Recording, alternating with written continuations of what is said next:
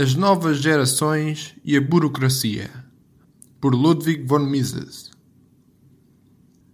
É evidente que a juventude é a principal vítima da deriva burocratizante.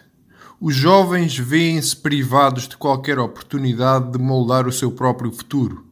Para eles não resta nenhuma oportunidade. São, de facto, gerações perdidas pois foi-lhes roubado o mais precioso direito de qualquer nova geração, o direito de contribuir com algo novo para o velho inventário da civilização. O slogan de que a humanidade atingiu o seu estado de maturidade representa a sua tragédia. O que significa ser jovem quando nada resta mudar ou melhorar? Quando a única perspectiva é entrar na fileira inferior da ravina burocrática e escalá-la lentamente, segundo as regras formuladas pelos superiores mais velhos. Do ponto de vista da juventude, a burocratização significa a sujeição dos jovens ao domínio dos velhos. No fim de contas, é um regresso a uma espécie de sistema de castas. Em todas as nações e civilizações, nas eras que precederam o florescimento do liberalismo moderno e do seu descendente, o capitalismo, a sociedade baseava-se em status. A nação dividia-se em castas. Havia as castas privilegiadas dos reis e dos nobres e as castas subjugadas dos servos e dos escravos. Um homem nascia em determinada casta, permanecia nela durante toda a vida e deixava esse mesmo legado aos seus filhos. Aquele que nascesse numa das castas inferiores estaria para sempre privado do direito de atingir um estatuto reservado aos privilegiados. O liberalismo e o capitalismo aboliram todas essas discriminações, tornando toda a gente igual perante a lei. A partir desse momento, qualquer um passou a ser livre de competir por qualquer lugar na comunidade. O marxismo oferece uma interpretação diferente dos feitos do liberalismo. O principal dogma de Karl Marx era a doutrina do conflito irreconciliável das classes económicas. A sociedade capitalista divide-se em classes cujos interesses são antagónicos. Dessa forma, a luta de classes é inevitável. Somente desaparecerá na futura sociedade sem classes do socialismo. O facto mais notável desta doutrina é que nunca foi explicitamente exposta. No Manifesto Comunista, os exemplos utilizados para demonstrar a existência de uma luta de classes baseiam-se precisamente num conflito entre castas. Em seguida, Marx acrescenta que a sociedade burguesa moderna estabeleceu novas classes. Contudo, nunca nos disse o que é uma classe e o que tinha em mente quando falava dessas classes e dos seus antagonismos e quando as comparava às castas. Todos os seus escritos se centram nesses termos que nunca chega a definir. Apesar de infatigável na publicação de livros e artigos cheios de definições sofisticadas e minudências escolásticas, Marx nunca tentou explicar numa linguagem sem ambiguidades quais eram as marcas características de uma classe económica. Quando faleceu, 35 anos após a publicação do Manifesto Comunista, deixou por terminar o manuscrito do terceiro volume do seu principal tratado, O Capital. E, notavelmente, o manuscrito termina precisamente no ponto em que nos ia oferecer a explicação desta noção fundamental para toda a sua filosofia. Nem Marx nem qualquer um dos pertencentes às hostes marxistas conseguiram explicar o que é uma classe social, e muito menos ainda se tais classes sociais desempenham, de facto, na estrutura social, o papel que a doutrina lhes prescreve. Como é óbvio, de um ponto de vista lógico, é permissível classificar as coisas de acordo com qualquer característica que escolhamos. A questão é se tal classificação, com base nas características selecionadas, se revela útil para novas investigações e para a clarificação e amplificação do nosso conhecimento.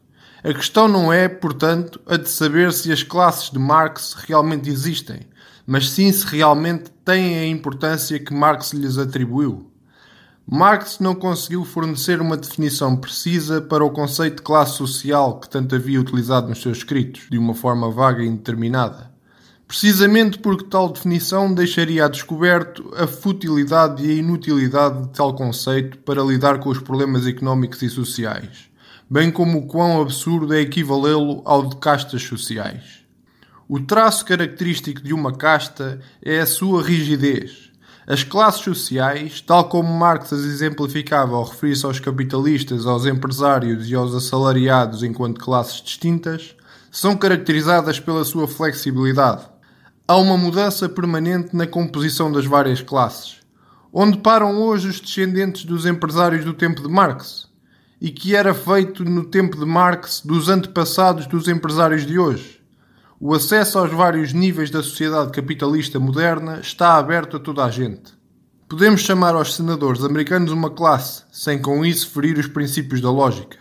Contudo, seria um erro equivalê-los a uma classe aristocrática hereditária, ainda que os senadores de hoje possam ser descendentes dos senadores de outrora. Já foi realçado anteriormente que as forças anónimas operantes no mercado determinam constante e renovadamente quem deverá ser empresário e quem deverá ser capitalista. Os consumidores votam, por assim dizer, em quem deve ocupar as posições determinantes da estrutura económica do país. Ora, num sistema socialista não existem nem empresários nem capitalistas. Nesse sentido, aquilo a que Marx chamou de classe não existirá pelo que até estava certo ao chamar ao socialismo uma sociedade sem classes. Mas isso pouco nos consola. Existirão outras diferenças ao nível das funções sociais desempenhadas às quais poderemos, certamente, e com tanta justificação como Marx, chamar de classes. Uns emitirão as ordens e outros estarão condenados a obedecer a essas ordens incondicionalmente. Uns traçarão planos e outros terão como trabalho executar esses planos. A única coisa que importa é o facto de que, no capitalismo, cada qual é o arquiteto do seu próprio destino. Um rapaz cheio de vontade de melhorar a sua situação terá de confiar na sua própria força e no seu próprio esforço. O voto dos consumidores faz um julgamento sem olhar a personalidades. Os feitos do candidato, e não a sua pessoa, são o que importa. Um trabalho bem feito e um serviço bem prestado são os únicos caminhos para o sucesso. Pelo contrário, no socialismo, o iniciante terá de agradar aos já instalados, e eles não gostam de novatos demasiado eficientes. Assim como os empresários antigos e já instalados não gostam de tais inovadores, mas perante a supremacia do consumidor não têm como impedir a sua concorrência. Na máquina burocrática do socialismo, o caminho para a promoção não se baseia no mérito e nos feitos, mas sim em obter o favor dos superiores. A juventude depende inteiramente da boa vontade dos funcionários mais antigos. A nova geração encontra-se à mercê dos antiquados. Não vale a pena negar este facto. Não há classes marxistas numa sociedade socialista, mas há um conflito irreconciliável entre os que apoiam Stalin ou Hitler e aqueles que não o fazem. E é simplesmente da natureza humana que um ditador prefira aqueles que partilham das suas opiniões e louvam o seu trabalho àqueles que não o fazem. Foi em vão os fascistas italianos terem feito de um hino à juventude a sua canção de partido. Assim como foi em vão os socialistas austríacos terem ensinado as crianças a cantar Somos jovens e isso é bom. Não é bom ser jovem perante uma administração burocrática. O único direito de que os jovens gozam neste sistema é o de serem dóceis, submissos e obedientes. Não há lugar para os inovadores desregrados que tenham as suas próprias ideias. Estamos perante algo maior do que uma crise da juventude. É uma crise do progresso e da civilização. A humanidade está condenada no momento em que os jovens são privados da oportunidade de remodelar a sociedade ao seu gosto.